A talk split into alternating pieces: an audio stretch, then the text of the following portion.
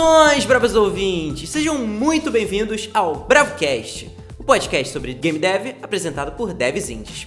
Eu sou o Ian Lemos. E eu sou o Nicolas Leme. Estamos de volta depois de uma pequena pausa e estamos voltando com um episódio com um formato um pouquinho diferente e um formato que a gente estava muito afim de fazer. Porque a gente se debateu bastante nessa pausa de, cara, como é que a gente vai conseguir conciliar é, desenvolvimento de jogos de um jeito muito intenso, como está sendo agora com o jogo que a gente está fazendo, e produzir um conteúdo legal. Bom, vamos juntar os dois. Vamos falar sobre desenvolver jogos usando como pauta o jogo que a gente está desenvolvendo, o Terra Pulse. Exatamente. A gente vai falar sobre os nossos problemas, as nossas dificuldades, coisas que aconteceram num formato um pouco mais improvisado, sem ficar com uma pauta bem definida. A gente só vai usar isso aqui como uma boa sessão de terapia para um bom desenvolvedor de jogos que a gente está tentando ser.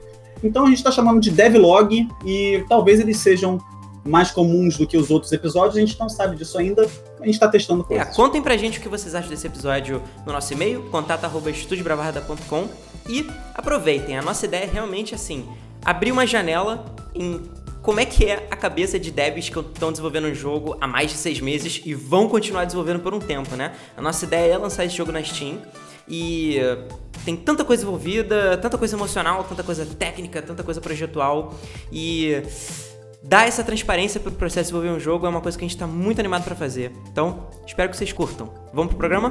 Vamos pro programa.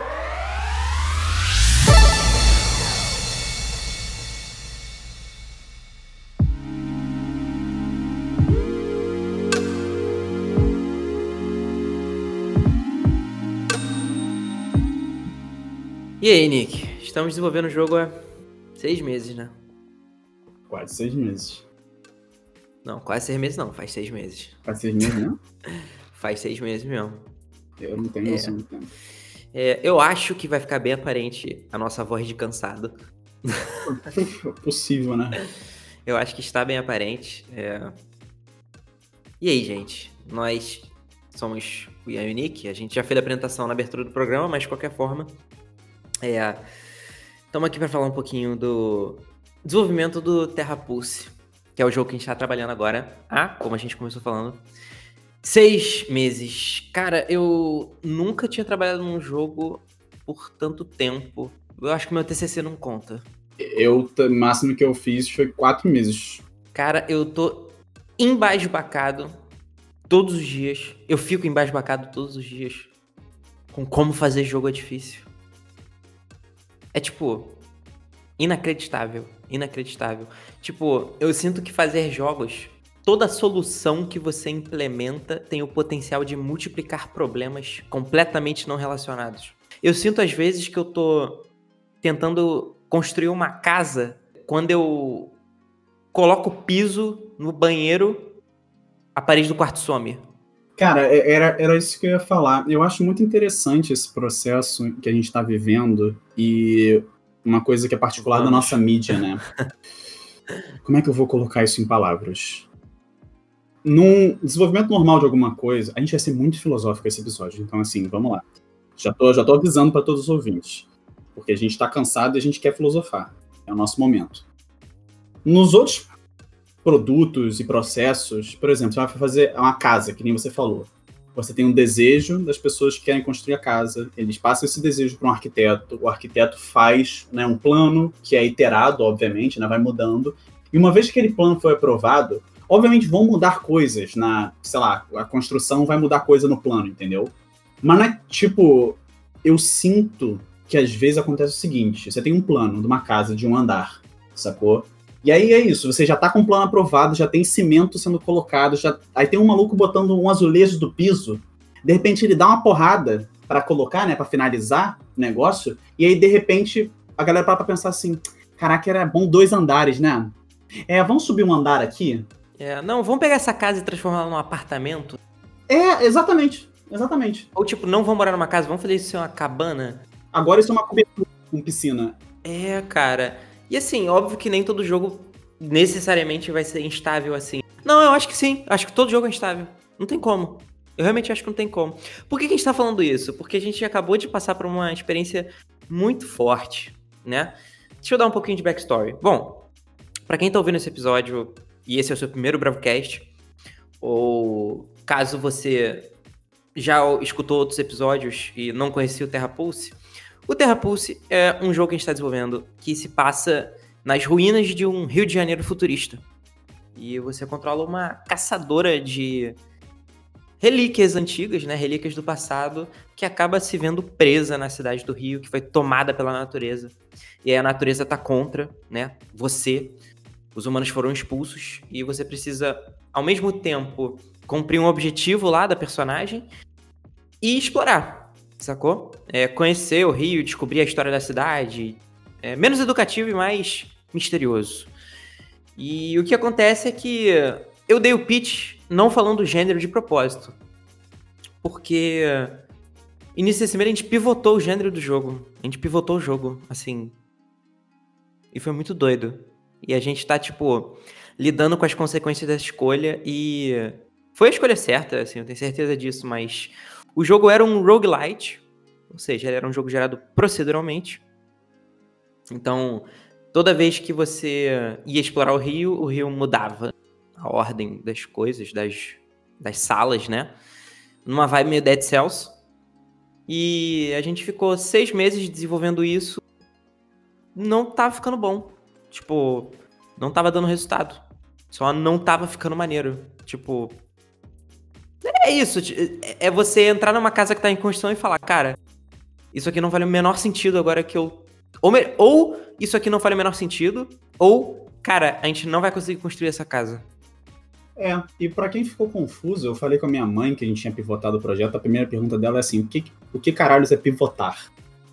Sim. Entendeu? Pivotar é mudar radicalmente a direção que um projeto ou alguma coisa, você pode pivotar a sua vida, você pode pivotar, sei lá, o seu jantar, é, tá acontecendo. Entendeu? Então você muda drasticamente a direção de tudo, assim. Não é uma alteração. Uma alteração é quando você muda um pouquinho o direcionamento, assim. Pivotar é literalmente fazer um 180 cavalo de pau, né? É. Puxar o freio de mão dá um cavalo de pau, assim. Não, e assim, demos sorte porque temática, conceito do jogo, a gente pode manter tudo. Mas a gente trocou de roguelite pra, pra Metroidvania. Pois é, a gente até combinou. Eu vou garantir que isso vai estar sincronizado na edição. Mas é um Metroidvania. E por que a gente fez isso, né? Cara, assim. Inclusive, isso foi até uma coisa filosófica que passou numa conversa entre eu e a Nick. A gente ficou tipo, cara, é, a gente já trabalhou com jogos antes, a gente já fez, A gente nunca chipou um jogo, mas a gente já fez outros jogos antes. Por que, que a gente chegou. A gente teve que tomar essa decisão? E. Cara, a grande resposta sincera é que a gente é inexperiente. Existe um momento muito singular que é você conseguir medir a sua própria habilidade, a sua própria existência como criador de alguma coisa. É um dos momentos, assim, de humildade profunda, que eu até comentei num episódio de Game Jams, que eu, que eu tive isso, eu tive esse momento numa Game Jam, mas, assim, não se compara em questão de escala no momento que a gente sentiu, na hora que a gente decidiu. Eu não tô falando que bateu um momento depressão, bateu um momento, sabe, crise existencial. Foi só uma decisão muito forte, num momento muito importante que a gente teve, que a gente virou e falou assim: não existe horas, né, pessoa hora para fazer o projeto do, da maneira que a gente quer. A gente precisa mudar o projeto para poder utilizar melhor as forças do nosso time hoje. Não, conhecimento técnico para fazer o projeto, né? Assim, a decisão de pivotar foi tranquilo. É, surtado eu tava antes. Exatamente. É, completamente. Porque assim, para expandir um pouco mais a vibe, a gente estava seis meses. O que acontece? Você fazer um jogo é você é, tá andando numa rodovia em cima do montando um carro, colocando pneu, motor, enquanto você tá andando com o carro e tudo. Tipo, você tá fazendo tudo ao mesmo tempo. Então, assim, o que aconteceu foi que a gente expandiu em vários aspectos o projeto. Quer dizer, expandiu não, a gente fechou o projeto em vários aspectos, mas tinha um aspecto que não funcionava de nenhum, que era a geração procedural. Isso para roguelite é, porra, essencial, impossível você não era, Era a bomba relógio, né, do projeto. É, pois é. E aí, cara, o que, que acontece? A, a, a, gente queria muito fazer no Terra Pulse um sistema de batalha que tinha um pouco de Hyper Light Drifter. Ao mesmo tempo, ele tinha muita inspiração em capoeira. É... Eu e Nick, a gente fez capoeira muitos anos da nossa vida. É uma parte muito, gost... assim, muito gostosa da gente de cultura e tal. É... E Assim, o sistema de combate já. Qual é a parada? Para você fechar o core de um jogo, é muito o núcleo, né? Pô, é, o núcleo, você fazer com que, tipo, por exemplo, qual é o núcleo do Super Mario World? Cara, você andar de um lado pro outro, você pular, você tem. É, é você andar e pular, assim, o, o core do Super Mario World. O resto você é escalonamento, é. À medida que você vai colocando mecânicas novas, suportes novos, o core do Terra Pulse é complicado por ele ser um jogo top-down e envolvendo um combate, sacou?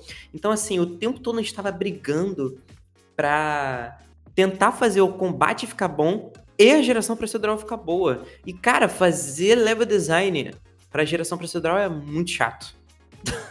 É, e existe também esse aspecto de todo produto que você vai lançar hoje em dia, as expectativas para ele são diretamente proporcionais à quantidade de produtos bons daquele gênero ou daquele tipo que foram lançados anteriormente. Então, assim, isso é um pouco assustador quando você é um desenvolvedor de primeira viagem como a gente.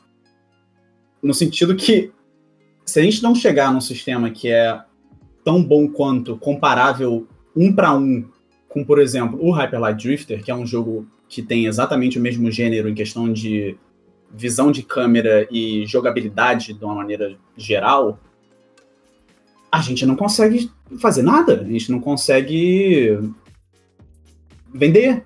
Porque as pessoas esperam do Terra Pulse um sistema tão bom quanto o do Hyper Light Drifter. E isso é um é. problema pra gente. É. Até porque para você ter esse ponto de venda, você vai meio que aceitar e às vezes até encorajar comparações com esses projetos, né?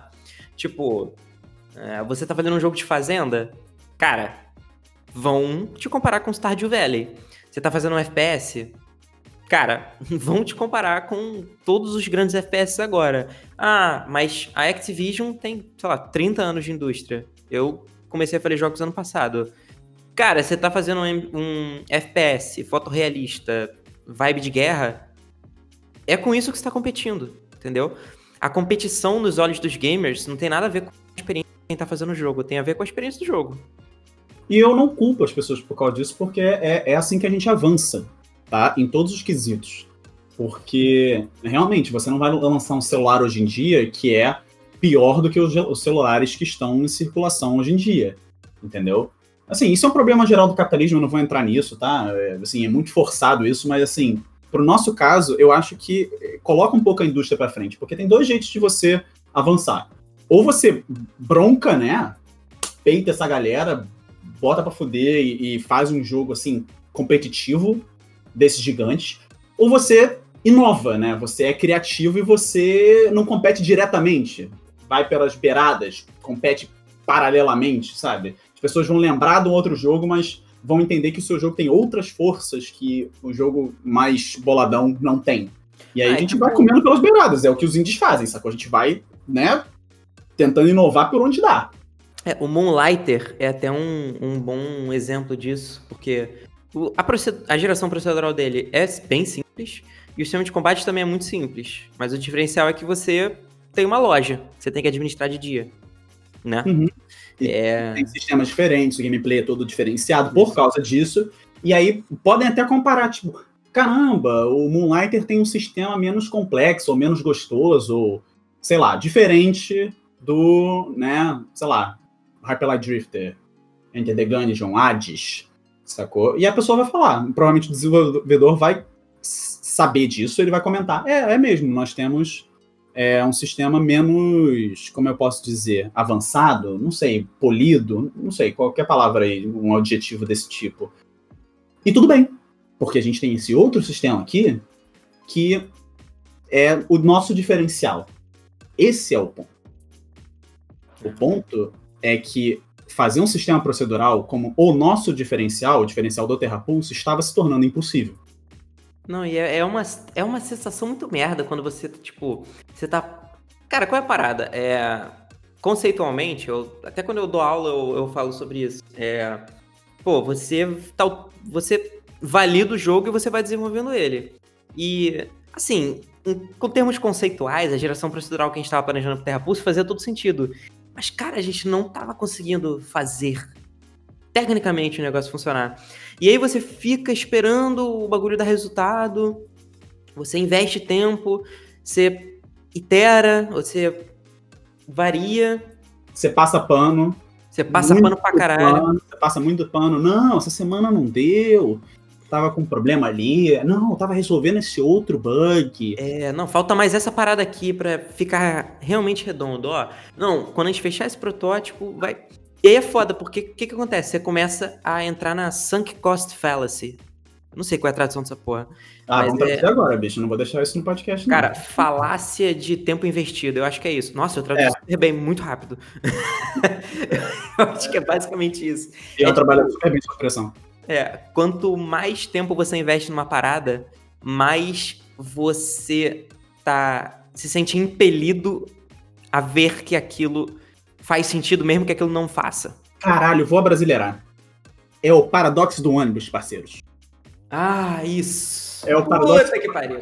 Quanto mais tempo você espera no ponto, mais tempo, mais, mais perto o próximo ônibus está. Uhum. Então, se você for embora, existe uma chance dele só passar, porque você já esperou muito. E aí é o paradoxo do ônibus, que você não sabe se você vai embora, se vai a pé, ou você vai, sei lá, de metrô, ou se você espera o próximo ônibus chegar. Caralho, e a gente ficou esperando a porra do ônibus do Roguelite e aquela não chegava. Não chegava. Não chegava. E aí, cara, é foda, porque você tem que chegar e cogitar a possibilidade de, cara, e se eu pegar esse outro ônibus? Não, mas todo mundo me falou a vida inteira que ele é lento pra caralho, que ele não me leva exatamente para onde eu nunca andei nele. Mas, cara, na moral, você só consegue medir o quão difícil é fazer o jogo que você quer fazer quando você começa a fazer o seu jogo. Sacou? E assim, eu morria de medo do gênero Metroidvania. Ele parece ser é, impossível para. E provavelmente é impossível para alguns tipos de configurações de equipes. Uma das coisas é. que a gente tem que entender é que o jogo é diretamente proporcional a habilidade técnica da sua equipe no momento atual, não no momento futuro e não no momento passado. Porque provavelmente no momento futuro, eu espero, sinceramente, eu tô olhando para cima nesse momento com as mãozinhas levantadas assim, eu consigo fazer um sistema procedural bem, como o único programador do estúdio Bravada, sabe? Uhum. Mas não agora. Agora eu simplesmente não consigo reproduzir um sistema de combate já bem conceituado e já né, na mente dos gamers e ao mesmo tempo fazer um sistema procedural do zero, junto com N outros sistemas que já são é, esperados de um jogo qualquer. Sistema de saves robusto, sistema de achievements e conquistas na Steam, sistema de cloud save na Steam, integração com uma porrada de coisa, sabe? É, não dá tempo. Uhum. Não dá tempo com a nossa configuração. E, e o Metroidvania que o Ian falou, talvez para outras equipes que só tenha, sei lá, um programador e um artista sabe? Ou o game designer não esteja tão inteirado, inteirado com o gênero assim. Não, não, não, não seja um jogador desse gênero, não tenha estudado sobre. É, talvez seja realmente impossível ou muito difícil de ser executado. E tudo bem. Tudo bem. Sim. Faz não, parte. E, e assim, talvez até tenha algumas. Alguém esteja pensando agora, mas porra, se foram tentar fazer um jogo procedural tendo só um programador, e, cara, a real é que a ideia parece contra-intuitivo isso, mas o Terra Pulse ele nasceu como roguelite justamente para que a gente pudesse, com menos tempo de desenvolvimento, gerar mais resultado. É... Porque qual é a parada? Um sistema procedural pode ser uma parada completamente esdrúxula e absurda, que gera um mundo do tamanho de Skyrim é, em um segundo, sacou? Sei lá, Dwarf Fortress, me vem à cabeça. Ou ele pode ser uma parada um pouquinho mais artesanal e simples, sacou? Qual é a parada? Como a gente nunca tinha feito, a gente não tinha nem como medir. E em termos absolutos, a proposta de um roguelite era mais atraente pra gente tempo para fazer, né? Não, cara... eu, vou abrir, eu vou abrir o rolê também, tá? Diga. Eu não sei se eu falhei nesse quesito, é uma coisa que a galera nos comentários, ou até eu do futuro possa voltar nesse podcast e falar, falar, cara, você falhou nisso. Mas a quantidade de processo de pesquisa em relação à geração procedural exclusiva de mapas e gêneros, é, games, tá? Para jogos tipo Dead Cells, Spelunk, eles têm uma visão menos técnica, entendeu? Eu, assim, raramente o pessoal abre o código de geração procedural, é isso, tá? Assim, eles podem abrir pseudocódigo, eles podem abrir quase tudo, mas não, você não tem uma ideia do quão, do quão difícil é, porque ninguém abre, sabe? Não sei. Esses jogos grandes não abrem isso, porque é um segredo do Estado, quase. Ou eles abrem o conceito da parada, né? Não, sim, o conceito realmente existe, tá? Eu li muito sobre isso, a gente pesquisou muito, eu sou muito grato e é extremamente significativo e interessante, principalmente desses dois jogos que eu falei, Spelunk tem um livro sobre isso inteiro e o Dead Cells também. Mas eu tô falando de código, tá? É, o Dead Cells não tem um livro, só pra esclarecer, ele só tem artigos maravilhosos. Uhum. Eles realmente é, iluminam, assim, qual é a vibe que eles chegam. Mas é, é aquilo, né? Tipo. É, não. Experiência é algo que faz você tanto prever problemas quanto evitar problemas.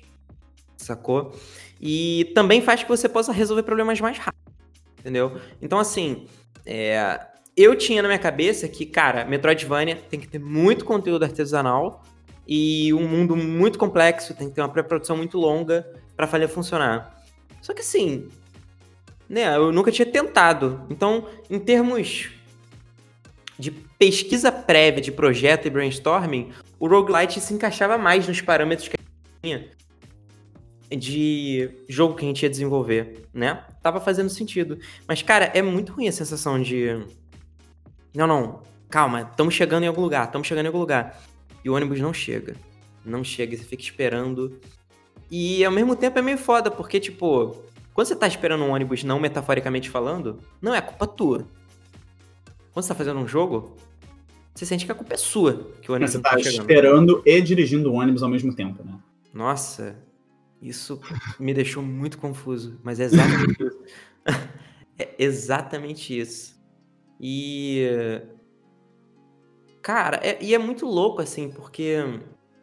É, Cara, um gênero de um jogo é um alicerce tão fundamental Prof. ele é. É, às vezes nem o gênero de um jeito mais fechado, mas tipo, por exemplo, tipo um jogo, sei lá, Return of the Obra Dinn, né? É um jogo de aventura, primeira pessoa, detetive. É. é, ele antes de tudo é um jogo de primeira pessoa, sacou? Só isso já envolve tantas decisões e pesquisas e possibilidades, etc. Se o cara de repente quisesse fazer ele em terceira pessoa, mudaria muita coisa. Eu acho que pra gente fez muito sentido também, porque trocar de roguelite pra Metroidvania, sem trocar, o jogo continua sendo top-down, continua com a mesma personagem principal, continua com o mesmo setting, continua com o mesmo conceito, continua com o mesmo objetivo temático, continua com a mesma direção de arte. Assim, dado pivôs, foi um pivô menos catastrófico do que eu acredito que possa ser para outras é, equipes e outros jogos. Né? Muito bem dito, muito bem dito. E... Mas ainda assim é desesperador. não tem como a gente deixar de comentar que essa decisão não é só uma decisão puramente técnica, no sentido que nós percebemos a incapacidade técnica da equipe de fazer o gênero que a gente tinha proposto, mas também uma decisão mercadológica e projetual. Se eu já vi diversos outros jogos e diversas outras equipes que pivotam com uma facilidade maior ou pivotam com mais tranquilidade porque faz parte do processo criativo pivotar diversas vezes. Se você vai ver o processo criativo, acho que é do Pyre, da Supergiant, o terceiro jogo deles, depois de Transistor, eles tiveram muito trabalho para achar aquele gênero muito específico, aquele gameplay e tal. E foi tudo bem, porque eles tinham caixa para fazer isso, eles tinham equipe para fazer isso, eles tinham, sabe, estúdio para fazer isso, eles tinham basicamente tranquilidade. Então tava fazia parte do processo criativo. Então assim, se a gente tivesse num outro contexto, numa outra situação, onde a gente não, onde a gente tivesse mais tranquilidade para pivotar e tal, ou não pivotar, talvez a gente tivesse pivotado mais. Talvez a gente tivesse continuado no procedural para ver o que ia dar por mais um tempo sabe? Não é só o contexto técnico e não é só o contexto criativo que botam você para pivotar um projeto. Também tem, né, o mundo externo. Você não está desenvolvendo o jogo numa bolha, sabe? A gente tem uma janela de lançamento. A gente sabe qual é. A gente se propôs a fazer aquilo para aquela janela de lançamento. Que eu não vou nem comentar, porque vai que né, caçam minha cabeça depois, porque eu comento no podcast a janela de lançamento antes. É, não, até porque já deixamos uma outra janela de lançamento. Mas hum. é. Cara, é, é isso. Tipo, o Terra Pulse, quando ele começou, ele era um cartão no Trello é, que falava basicamente explorar um Rio de Janeiro futurista, é, o nome e uma mecânica base. Então, assim, cara, você nunca sabe o jogo que você tá fazendo até você começar a fazer ele. Então, é realmente. Se a gente tivesse decidido de cara fazer o Metroidvania, talvez a gente estaria tendo tantos problemas quanto o fazer um roguelite. Qual é a parada? Tendo feito o roguelite, pivotando pro Metroidvania agora, agora a gente tá se achando e sendo produtivo pra cacete.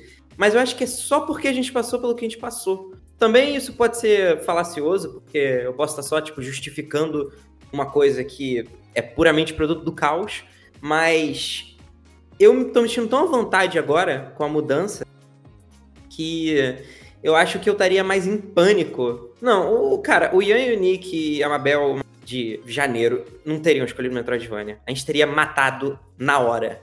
Essa não, na hora de costas, duplo twist escarpado. É, nem, nem ter chance, né? Não, e assim, é muito louco, gente, porque é isso, a gente nem colocou nada próximo de um Metroidvania no brainstorm que a gente fez que gerou Terra Pulse. E hoje, tendo pivotado o jogo na primeira semana de julho, em três semanas a gente fez uma hora de gameplay. Assim, fiz, fizemos várias coisas, fechamos o combate, fechamos o game feel rudimentar do jogo, fechamos o CCC, que é Character Camera Controls, que é ter o personagem funcionando, a câmera que segue ele de boa, e os controles mais redondinhos. E, cara, em três semanas a gente produziu exponencialmente mais do que nas últimas. E a gente jamais imaginar que isso ia ser. Mas qual é a parada? Por que, que a gente conseguiu ser tão produtivo? Porque a gente estava batendo cabeça fazendo roguelite e a gente já estava mexendo com plugins que a gente estava usando naquela época, com propostas de level design. Existe todo um conhecimento que está sendo carregado mesmo durante um pivô, sacou? Mas assim, a diferença de produtividade tá absurda, cara. Completamente absurda. Eu tô, tipo, tão mais aliviado, porque dá para jogar o jogo e sentir finalmente que assim, tá, isso aqui faz sentido. Pior coisa, cara, é quando você tá desenvolvendo um jogo, você joga e você não sabe de jeito nenhum se aquela porra tá boa ou ruim e você tá mais pro lado do ruim. E, cara, o procedural tem essa coisa porque é, tudo depende desse código procedural que está rodando por, por debaixo da parada. Então, assim, é... game design eles podem ficar muito limitados em termos do que eles conseguem fazer, porque é... tudo é separado em pedaços, em módulos, sabe? E se o procedural não está funcionando bem, é muito difícil de você medir o level design. É, é como o level design está totalmente subordinado ao procedural. E agora no Metroidvania é o oposto, porque no Bravarda é um programador, três GDs, dois artistas. Sacou? Então, assim, agora, três GDs estão é, fazendo muito mais coisa. Outra coisa que a gente fez também de mudança que, cara, eu tô sentindo muita diferença agora. É, cara, no último semestre, eu ainda falo em semestre, cara. Eu saio da faculdade, mas na faculdade não sai de mim. É. é Cara, a gente.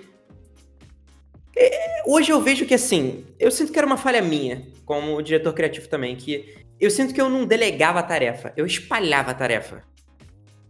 Sacou? Uhum. Tipo, não é, não é tipo, cara, é, eu vou deixar essa pessoa responsável por isso e eu vou acompanhar o trabalho dela. É tipo, cara, numa certa semana tem isso, isso, isso, isso pra fazer. É, isso aqui tem um pouco a ver com a Abel, isso aqui tem com o Deus.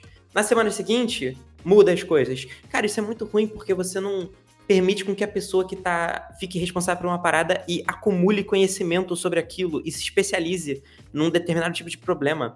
Quando as pessoas ficam trocando de problemas que elas estão resolvendo toda semana ou a cada duas semanas, é, se perde muita coisa, porque todo mundo tem que aprender um monte de coisa o tempo todo. Então, assim, é, ninguém nunca ia ficar muito foda em level design. Todo mundo ia ficar ok em level design até o final do, do projeto.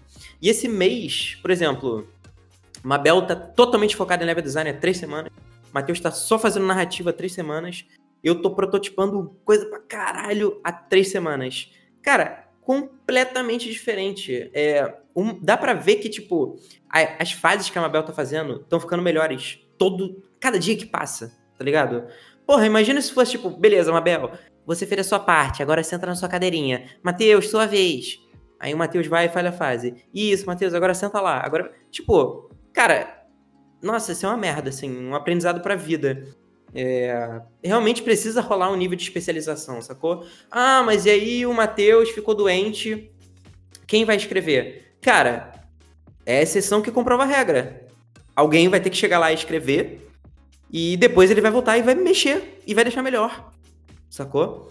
Isso faz também com que é, você permita o seguinte: se a Mabel tá só fazendo fase, quando ela parar para ler algo que o Matheus escreveu, ela não tá envolvida no processo de escrever que o Matheus estava. Então ela não tá apegada ao que foi escrita. Então ela pode chegar e falar: Matheus, seu merda! Tá, mentira, ela, óbvio, óbvio que ela não vai falar isso. Mas ela pode dar um feedback com muito mais propriedade, assim. O fato de, eu, de que eu não entro no Tiled e monto uma fase do me dá o discernimento para quando a Mabel chega e fala, Ian, vai lá, eu abro o Unity, eu rodo a fase, cara, eu olho como jogador. Eu acho que assim, você poder preservar na sua equipe a possibilidade de você manter o olhar de jogador dos devs é imprescindível. Porque agora não tem QA jogando, não tem ninguém playtestando. Quem playtesta é a gente. Se a gente não conseguir olhar para o projeto e ter alguma noção se ele tá bom ou não, é muito difícil de desenvolver o jogo. Muito difícil. E assim, vocês podem estar pensando, ah, mas vai rolar um nível de especialização muito profundo, sei lá, que nem na Blizzard, o pessoal fica. tem um animador só pro pé e pro dedo do pé dos personagens, sabe? Não. A equipe é indie, a gente tem limitações. E elas são muito claras. Por exemplo, o Matheus está fazendo narrativa, mas ele também cuida da implementação do próprio sistema narrativo através do plugin do Unity. Eu não faço implementação do sistema de narrativa. Por quê? Porque a gente não tem um programador de narrativa para fazer. Se a gente tivesse, ia ter um cara especializado para isso. Só que o Matheus tem que vestir esses dois chapéu, chapézes, chapéus, chaposos, qualquer coisa. Não, tem medo de falar errado, então a gente faz uma piada pra, pra não falar errado. A pessoa tem que se sentir dona do que ela tá fazendo. Sacou? Pra ela poder realmente ficar imersa na tarefa, sacou? E eu senti muito isso, assim, essa semana realmente. Essa semana não, esse mês, o nível de imersão foi completamente diferente. Eu acho também que antes do, da, do pivô, tinha muita coisa indefinida sobre o projeto. Então, realmente, o tempo todo tinha muita coisa diferente para resolver. Mas, se, por exemplo, eu fiquei full prototipagem. Assim, gente, na moral, quem tá ouvindo isso aqui e usa Unity ou usa Unreal, mano, comprem plugins. Sim. Comprem. comprem. Cara, você comprar um plugin é você pagar uma pessoa para vir e programar ferramentas incríveis para você de um preço muito barato e ela vai ficar para sempre lá disponível com a ferramenta pronta. É um negócio absurdo assim, tipo, cara, eu não sei como que a gente estaria fazendo tão rápido o Terra Pulse agora se não fosse pelo Playmaker. Não sei. O Playmaker me deu um nível de, de autonomia inacreditável. É tipo, a gente fala em brainstorm. Cara, vamos colocar esse perigo aqui na fase. Vai ser uma centopeia gigante que ela vai aparecer de uma parede, vai fazer uma telegrafia, vai avisar que vai andar e depois ela vai vum, zunir para outra parede e vai repetir esse movimento. Eu poderia codar isso, fazer um códigozinho? Poderia. Mas o Playmaker, eu vou e eu faço tudo visualmente, muito rápido e fica muito fácil para outro GD chegar e editar. Cara, sério, assim, eu acho que essas últimas três semanas eu devo ter desenvolvido mais de 20 elementos interativos com o Playmaker. E foi tudo muito rápido. E tá tudo rodando sem tá uma merda. Tipo, tá protótipo, mas tá funcionando e tá relativamente confiável, sacou? Então, cara, mano, comprem plugins. Só isso. Só isso. Indie precisa comprar plugin.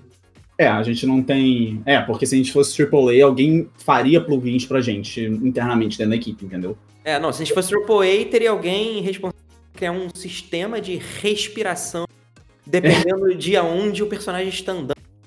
Pântano, ele fica com o nariz escorrendo. É coisa de AAA. Mas, assim, pra Índia, the next best thing e chegar na set story, tipo, cara, é, preciso de alguma coisa pra, por exemplo, pra gente. É, pra acelerar a prototipagem. Tem uma porrada de coisa. O Playmaker, o Bolt faz parte do Unity agora. É, acabou de ficar de grátis pra gerals. Isso. Usem. É, então usem. E, assim, o Ian tá falando da parte criativa do negócio. Se a gente puxar a parte técnica, isso me dá muito mais tranquilidade. Primeiro, a gente jogou um sistema inteiro super complexo fora do escopo do projeto. Nossa, então, no eu Commit não... tinha menos, sei lá, 7 mil. É, a gente jogou, tipo, fora. Ah, mas você jogou. Eu falei, eu falei pra minha namorada. Eu devo ter jogado duas semanas de trabalho fora. Papo sem sacanagem, quase umas 60, 70 horas de trabalho, mais ou menos. Joguei, joguei fora, deletei, apertei delete, joguei fora. Primeiro, tá salvo no Git. A gente falou de Git em algum episódio, então tá salvo. Se eu quiser dar uma olhada no código que eu já fiz, é só dar uma olhada. Não preciso manter ele localmente na minha máquina. Segundo, eu não preciso mais. O projeto não precisa mais. Ah, mas se você for usar, eu faço de novo. Eu puxo lá de trás. Eu não preciso ficar me preocupando com coisas que não vão ser usadas no projeto. Então eu tenho muito mais foco para resolver as coisas que vão realmente entrar no projeto, que são muito menos em questão de quantidade, sabe? A gente cortou um processo gigante da minha mão.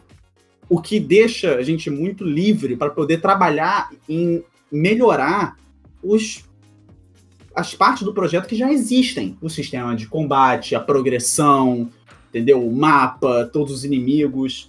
E toda essa parte de plugins e, e tudo, você está liberando tanto a criatividade da equipe de game design para poder prototipar sem encher o saco de um prog, e o prog, porque ele vai poder focar na, nas coisas que só podem ser feitas por um programador entendeu? Perfeito. Porque tem coisas do sistema que, cara, eu não vou ficar de elit elitizando o negócio dizendo que assim, ah, só alguém que fez ciência da computação pode fazer sistema. Não, eu tô falando que nem o Ian, sacou? A Mabel tem três semanas de, de level design e ainda muito mais experiência em level design do que eu. Eu consigo fazer um mapa, eu consigo fazer um, um, um bioma ou alguma coisa assim? Consigo. Ele vai ficar pior e eu vou demorar mais. Se ela for fazer um código muito sistemático, muito focado na parte de programação, ela vai conseguir fazer. Ela vai demorar e provavelmente vai ficar com uma qualidade pior. Essa é a vida, entendeu? A gente, nós somos especialistas nas coisas que né, nós gostamos de fazer, ou nas coisas que nós treinamos para fazer. Então, assim, o Ian prototipando essas paradas me deixa muito mais livre para fazer coisas que só eu poderia fazer dentro do nosso estúdio. É, e só, só para tangibilizar o que, por exemplo? É tipo. É... Cara, a gente precisa de um perigo. Um perigo, assim, na nomenclatura de game design é algo que pode representar perigo para o jogador. Então pode ser um, um, um, inimigo, pode ser um buraco que o jogador cai, pode ser um espinho.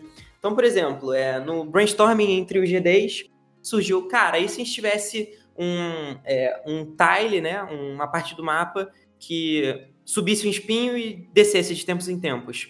Cara, para que, que eu vou pedir pro Nick fazer isso? Não tem porquê. Se dá para prototipar isso rápido com o Playmaker.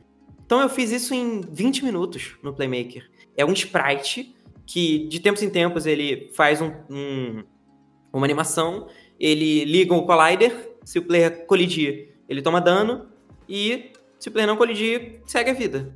Sacou? É, até falando fica.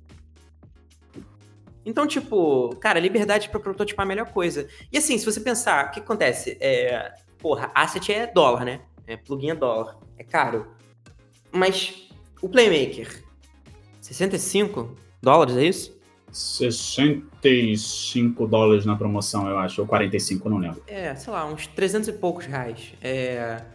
Porra, caralho, é uma grana, assim, é um investimento.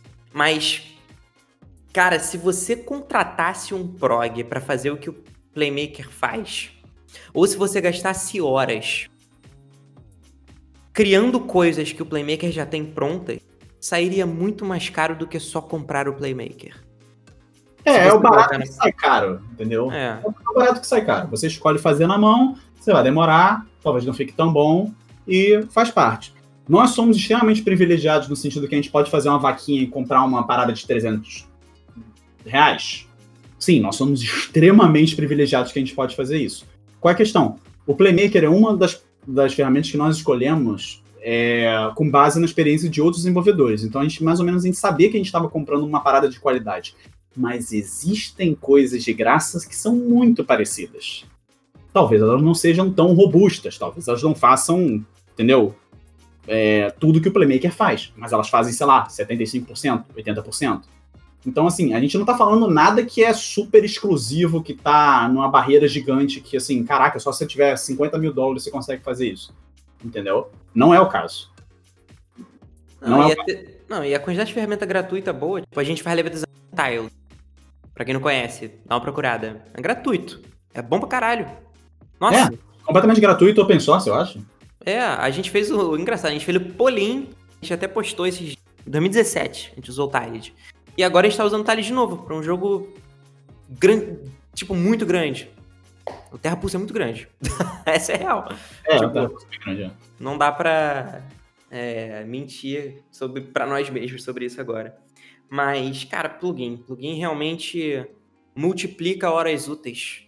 É, dá autonomia para os devs fazerem as paradas. É realmente vale muito a pena. E assim, é uma coisa que a gente. Eu, eu fiquei particularmente preocupado e eu fui dar uma olhada nisso e tal. É, as coisas que o Ian prototipa, ou a equipe de game design prototipa, elas vão ficar no jogo final?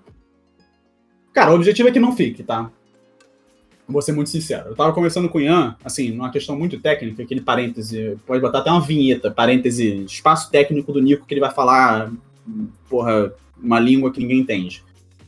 Várias instâncias do Playmaker, dentro de uma cena do Unity, mais ou menos umas 50, 100, elas começam a ferrar com a otimização do jogo. Então, o, a, o FPS começa a cair, o jogo roda mal, começa a rodar mal, entendeu? Agora a gente deve ter o quê, Ian? 20 e pouco na cena? uns, ah, uns 30 e pouquinho. Uhum. É, então, assim, daqui a pouco o negócio vai começar a ficar um pouco pesado. Qual é o ponto? O ponto é, eventualmente, trocar do Playmaker para outros códigos mais otimizados. Mas não agora, cara.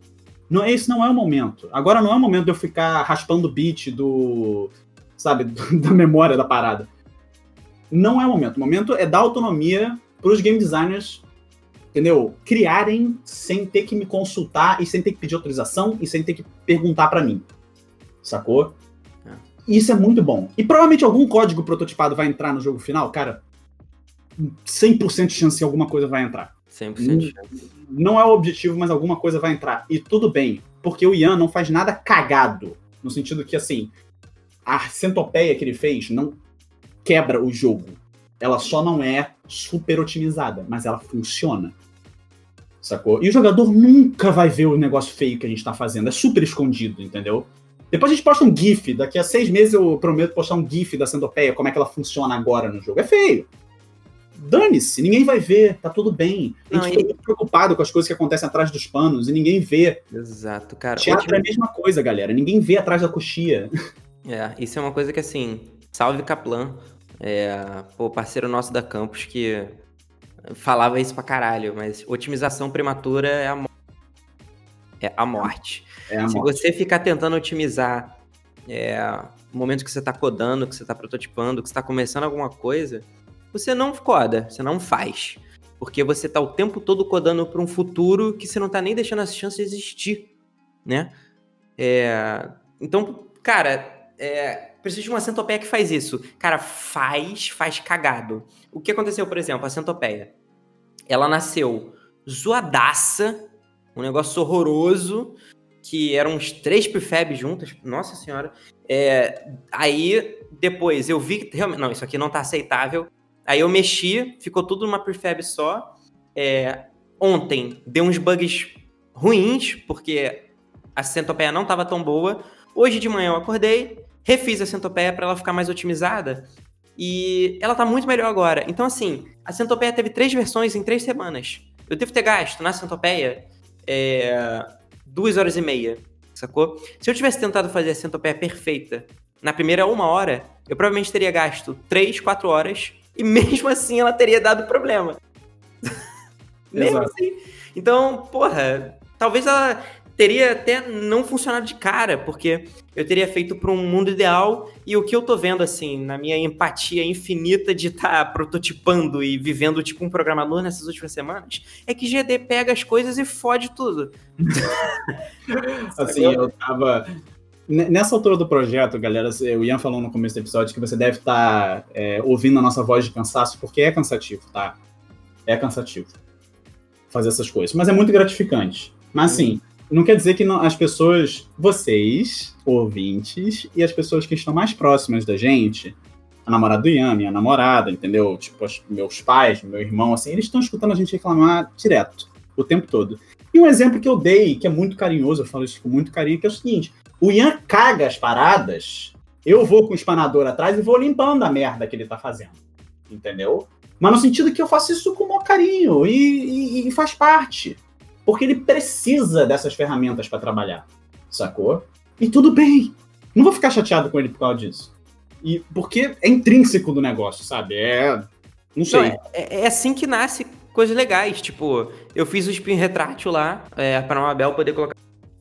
Aí, pô, eu imaginei ele, tipo, ah. Ela... Aí ela colocou, tipo, blocos de espinhos retráteis rodeados de buracos para que se. Aí o que acontecia? Porra, se o player entrasse no espinho, o que, que acontecia? O colisor do espinho tacava ele pra dentro do buraco, o player podia andar em qualquer. Tipo, o player para, começava a ignorar todos os colisores da fase. tipo. É, uma parada bem speedrun mesmo, pra quem é, gosta. Então, assim, é isso, tipo. É, esse, essa coisa de vou criar uma parada simples para que o GD possa aplicar de várias maneiras diferentes. A partir do uso, eu otimizo. É isso. A partir do uso, otimizo. Essa, essa tem que ser a ordem verbal das coisas, sacou? E é, é muito maneiro, cara, porque eu faço as paradas e aí daqui a pouco eu faço, tipo, nossa, eu não esperava que isso fosse usado assim. É muito boa essa sensação. Não, e você vai criando ferramentas para você liberar tempo criativo da galera, entendeu? Então, vamos supor que vocês fizessem centopeia. A gente tá falando muito dessa centopeia. Ela vai ter que ter algum tipo de não sei, post só para ela de agradecimento. é, você faz centopeia e ela é chata pra caralho. É tipo, uma merda. O jogador não gosta, o negócio fica travado. E não é uma questão técnica, entendeu? Tecnicamente tá funcionando ok. É uma questão criativa. Você joga o seu jogo e você fala assim: Isso tá muito chato. Você pega e joga fora. Você gastou uma hora, meia hora para fazer e você jogou fora. Imagina se você tivesse pedido para alguém gastar quatro horas para fazer, para você testar depois disso e você joga fora. Primeiro que a pessoa que você pediu para fazer vai ficar puta com você, entendeu? Uhum. Tipo assim, sinceramente, se o Ian vira para mim e fala assim, olha só, melhor esse aqui, é... dá um jeito aqui nesse troço aqui que eu fiz, eu vou lá e dou um jeito, e ele pega depois e joga fora, vou ficar um pouquinho mais irritado. Eu entendo também que faz parte do processo, não vou ficar, tipo, não vou arrancar a cabeça dele fora, mas eu vou ficar um pouquinho chateado, eu vou ficar tipo, pô, cara, você não podia ter validado ele antes, você não podia ter testado ele antes, antes de eu gastar 5, 6 horas para resolver o negócio. Entendeu? Sim. Faz parte. É, é, é, uma ferramenta que a gente ganha com, com, com isso. É uma, uma coisa que eu aprendi com o meu último chefe é que numa empresa todo mundo é prestador de serviço de todo mundo, sacou? E parece que assim, quando você tá fazendo num jogo, é, a pessoa, você presta um serviço pra pessoa e ela quebra uma parada Const constantemente, consistentemente. E precisa acontecer isso pro jogo ficar bom. Então, assim, é, é um caos. É, é uma entropia criativa muito doida. Que é bonito de ver, cara. E quando cada um tá no seu quadrado fazendo uma parada que a pessoa tem autonomia e tá ficando boa fazendo, você vê resultado rápido. Pra gente foi. Pra gente foi muito doido, cara. Cara, o que motivou esse, esse pivô foi na primeira semana de julho. Explicar o estopim, né? Qual foi o assassinato do arquiduque Francisco Ferreira, pivô do Terra Cara, eu tava. A gente começou. A gente ficou... entrou de férias no mês passado. Ficamos duas semanas de férias. Aí começamos essa primeira semana de julho. Aí chegamos na segunda, e aí, galera, como é que foi de férias? Todo mundo descansou, legal, maneiro. Aí decidimos o. o fizemos sprint planning. Aí ficou um sprint meio esquisito, mas. Não, beleza, tamo né, voltando. Porque a vibe era fazer o corte vertical. O corte vertical é você e ter uma parte do jogo em nível arte final, tipo, como ficaria o jogo chipado. É, e aí uma pessoa fica responsável por isso, outra por isso, por isso. Mas, porra, a personagem principal tava toda quebrada, a câmera tava uma merda, é, o procedural não, tava todo fodido. Tava uma sensação esquisita. Tava tipo, tem algo errado, é, claramente está na nossa cara, e não sabemos se a gente não quer ver ou se a gente não consegue ver. É, sabe? algo de errado não está certo. É, tipo, tem um raio-x, eu não vou abrir. Sacou? E aí, cara, é, o raio-x veio até mim. Tipo, eu tava sem sacanagem. Porque a vibe esse mês era eu ficar o mês inteiro como.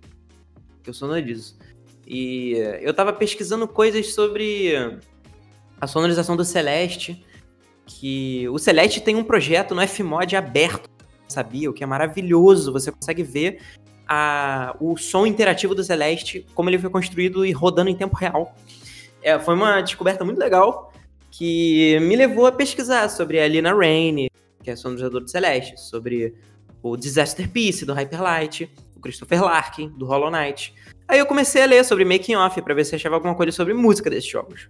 Aí eu achei vários artigos de making off do Hollow Knight, mas nada a ver com música.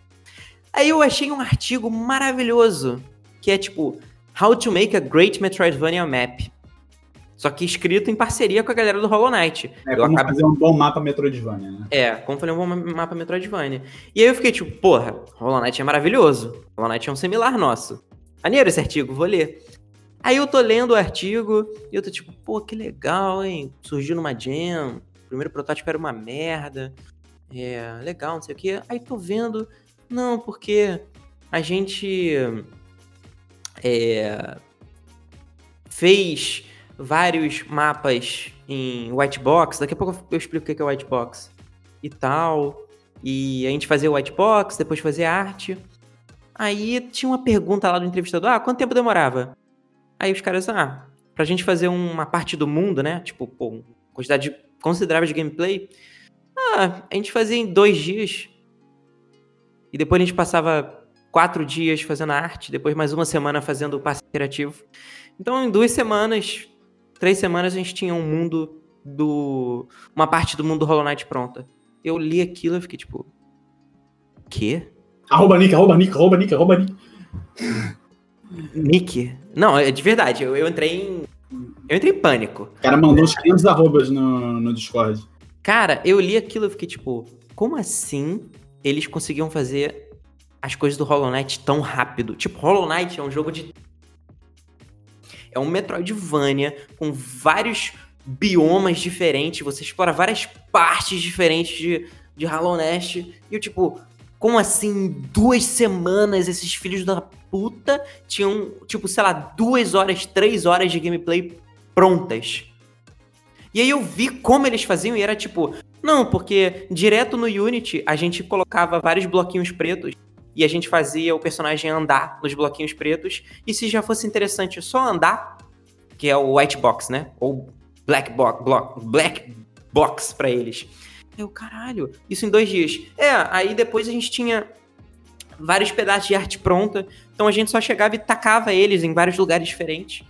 E eu fiquei tipo, mano. Além de tudo, eles faziam tudo pelo Unity, que não é muito bom para level design. E eu fiquei tipo, caralho, o que que é isso? Tipo, a gente tá fazendo um roguelite para conseguir fazer as coisas mais rápido. E a gente tá demorando pra caralho pra ter um resultado bom. E os caras estão usando o Unity, nenhuma ferramenta absurda, fazendo tudo de jeito mais simples, fazendo tudo artesanal. E eles estão fazendo tudo em duas semanas. E eu fiquei tipo, caralho, que porra é essa? Tipo. Solta o gifzinho do, do Bob Esponja dentro do próprio cérebro, assim, quando ele toca o alerta, e vários cara, Bob Esponja correndo, jogando papel, assim, ah, caralho! Não, cara, meus divertidamente estavam, tipo, tendo várias DR, assim, tipo, caralho. Eu fiquei, cara, não, não. Tipo, tem alguma coisa muito errada, alerta vermelho. E eu fiquei, tipo, mano, eu não vou entrar no Discord, no chat geral e falar, gente, tem um incêndio. É. Aí, e, cara, na hora, o Mabel e o Matheus estavam resolvendo um negócio escroto de post-processing, estavam putos da vida. Aí eu falei, cara, eu preciso falar com o Nick. É, porque ele tá fazendo porra nenhuma, eu preciso do Vent. Aí, cara, a gente fez uma coisa que, cara, foi um grande momento. Assim, eu fiquei bem feliz com aquele momento. Mas eu mostrei para ele o artigo e ele também ficou tipo, caralho, que porra é essa? Porque o Nick também é muito fã de Hollow Knight. Aí a gente fez uma brincadeira, que foi muito boa. Foi o seguinte, duas brincadeiras. É, a primeira era, tá, é, cada um vai ter uma oportunidade de falar tudo que pode dar errado com o Terra Pulse agora, sem medo de ressalva e sendo bem catastrófico, mais catastrófico que puder ser. Aí a gente fez essa rodada. Sincerão, vai... sincerão. Mandar um sincerão. No mais carioca possível, mandar o um sincerão sem dó, sem chance de ressentimento, só fala. Só vai, só vai. E vai. Ah, a gente, tipo, começou a sair um monte de coisa, né? É, não, vai falhar todos, os sistemas não estão funcionando, os sistemas não estão conversando, a personagem principal tá quebrada, e o combate não tá gostoso, e andar não tá legal, e, mano, só a lista Exato. vai, fum. Aí, depois, a gente fez uma segunda brincadeira. Pro resto da vida, se a gente trabalhar junto pro resto da vida. É... Que pesadelo. Mentira, Nick, eu te amo. É... Foi, foi o seguinte, eu e Nick, a gente é... foi... Nós fomos diretores do... do Prisma, da Prisma, que é a equipe de desenvolvimento de jogos da PUC.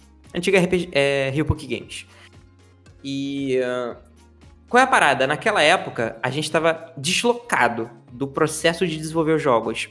Então a gente sempre chegava com feedback e a gente sempre era muito duro nos feedbacks. Tipo, cara, por que estão fazendo isso se é isso? Não, pô, não, vamos fazer diferente. Vocês precisam tomar essa decisão, não sei o que, não sei o que lá.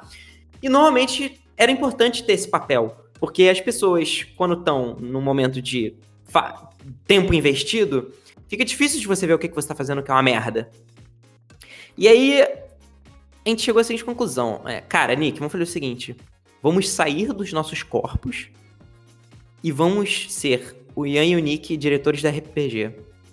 E vamos dar feedback para nós mesmos. E vamos ser muito sincero e apontar as merdas que a gente tá fazendo. Esquece que é a gente que tá desenvolvendo o projeto. Vamos dar feedback para nós mesmos. Caiu o projeto na sua mesa, pastão, pum. Vai lá. Fala aí com os devs. Fala aí. Cara, foi destruidor e libertador. Sim. A gente sentou o pau. Sentou é, pau. sentou o pau. Tipo, algumas coisas que a gente pensou, por exemplo, é... Cara, por que que vocês, tendo só um programador e três GDs, estão fazendo um jogo num gênero que exige mais programadores e menos GDs, tecnicamente? Por que que um jogo que tem tudo uma questão narrativa e uma história muito bem desenvolvida e as pessoas não escreveram uma linha de diálogo final ainda. Por que, que vocês desenvolveram um jogo há seis meses não tem nenhum C fechado, né? Não tem nenhum personagem. Câmera, controles de personagem, né? Na tradução. É, exato. É, e, cara, por aí foi. E a gente se bateu muito. E a gente meio que caiu na real. E assim, foi nesse momento que a gente percebeu, cara.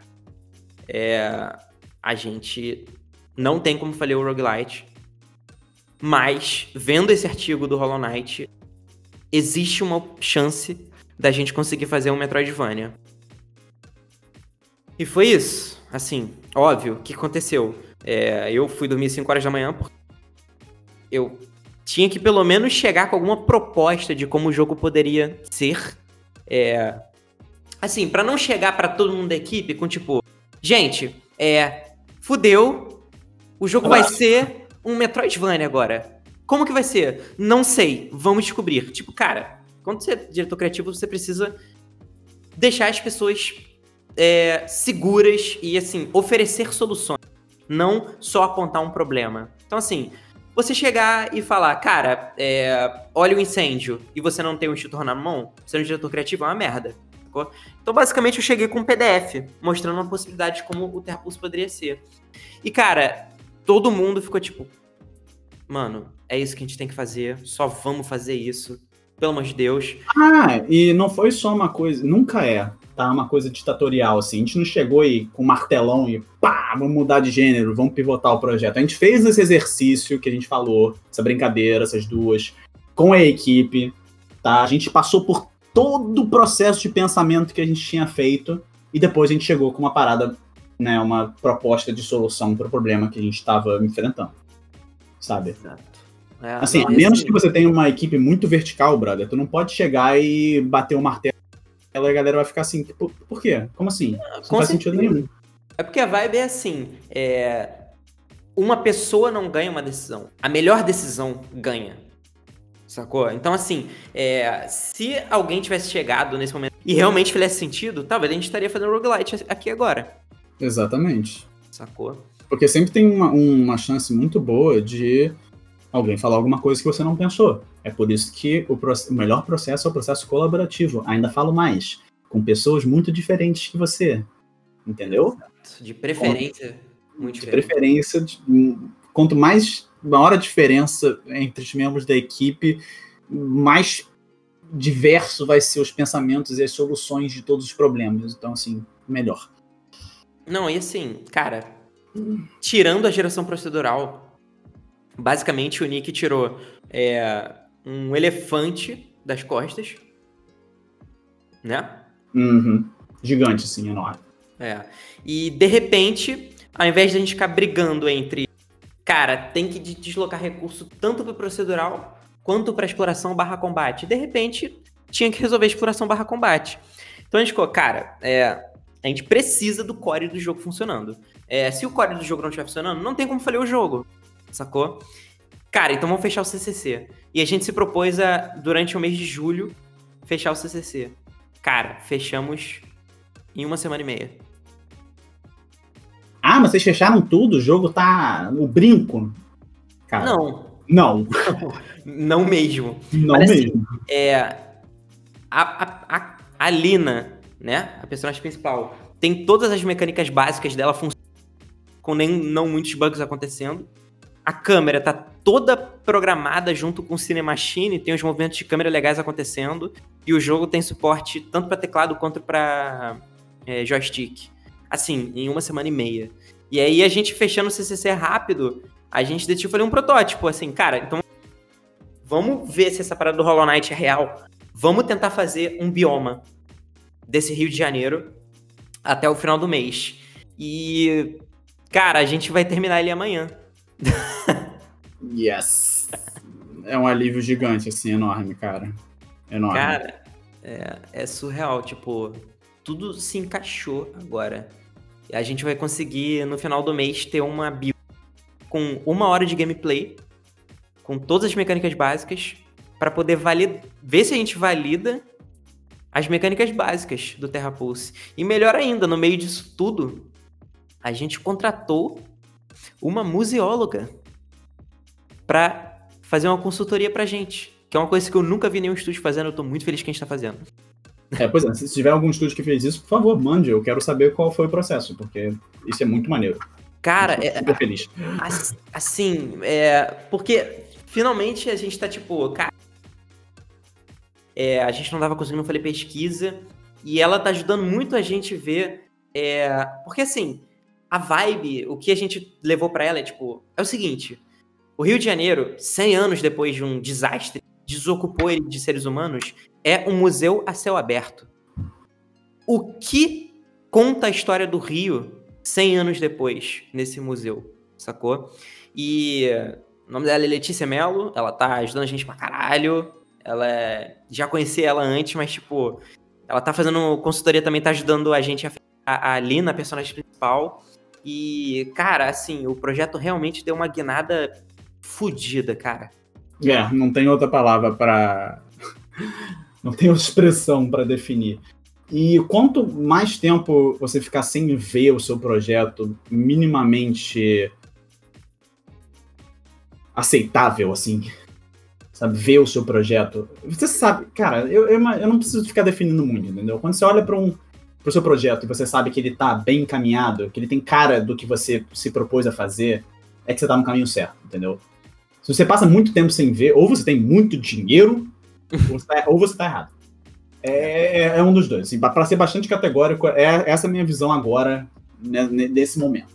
Entendeu? e, e, assim, o protótipo que a gente tem hoje é uma hora de white box, né? Só a lina colorida. E dá para jogar o jogo, assim, tipo, se colocar arte por cima, vai ser o mesmo jogo que tá na white box. Essa é a, a graça de você fazer as coisas em white box. Você não gasta tempo fazendo arte, você foca na mecânica. E óbvio, quando entrar arte vai quebrar a porra toda? Vai. Mas pelo menos você foca no essencial, assim. Você foca no. Assim, meio Bauhausiano, meio Bauhaus, o que eu tô falando, que você foca no, no fundamental, assim. Mas é exatamente isso para jogo. Tipo, cara, você consegue olhar para qualquer screenshot do Super Mario World e ver aquilo como um monte de bloco preto e branco. Consegue.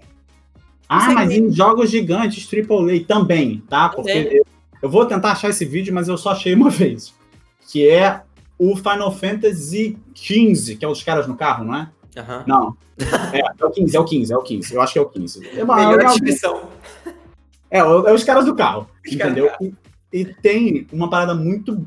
para quem tá criando jogos, é muito bonito. É um bando de textura cinza, quadrado, cinza, gigante, assim, e os personagens completamente animados tipo, 100% tudo texturizado bonito, andando por aí, pulando e dando ataque em coisas cinza. Sacou? Porque se o jogo tá divertido, você andando com seu personagem em, sabe, white box, né? Esse ambiente branco, cinza, preto, sem vida, é porque se você colocar arte, vai ficar melhor. Entendeu? Exatamente. E ser white box não significa que não pode ter game. Não significa. É, porque assim, game feel não é só estética. Game feel é sensação. Então assim, o jogo mesmo com Whitebox tem câmera shake, ele tá com partícula, ele tá com post-processing, assim, o jogo tem vinheta e bloom e uma porrada de coisa, mesmo assim, todo um monte de porra preta e branca. Por quê? Porque, cara, é, o que der para prototipar, prototipa, entendeu? Sim, é, uma coisa que ajudou muito a gente agora nessas semanas foi, tipo, é, ter autonomia de, por exemplo, eu chegar e assim, cara, eu adoro o. É, no Castlevania Symphony of the Night, que quando você tá andando, fica um fantasminha, que é o sprite do personagem principal, atrás dele, como se fosse um, um eco da animação que tá rolando. Cara, eu fui, procurei, achei um tutorial, fiz, implementei em três horas. Então, assim, porra, cara, testa, vê como é que fica, é, para você conseguir visualizar o jogo e começar a sentir ele, porque não dá para esperar seis meses para ter game feel. Tipo, game feel dá para começar desde a primeira semana. E assim, por que, que a gente tá com tanta facilidade de falar isso e abrir completamente o processo num podcast, no devlog, assim? Porque eu acho que é isso que as pessoas têm que fazer. Se a gente não tivesse a vontade para falar no nosso próprio podcast sobre o desenvolvimento do nosso jogo e as decisões que a gente fez, a gente não tava confortável para fazer o jogo em si.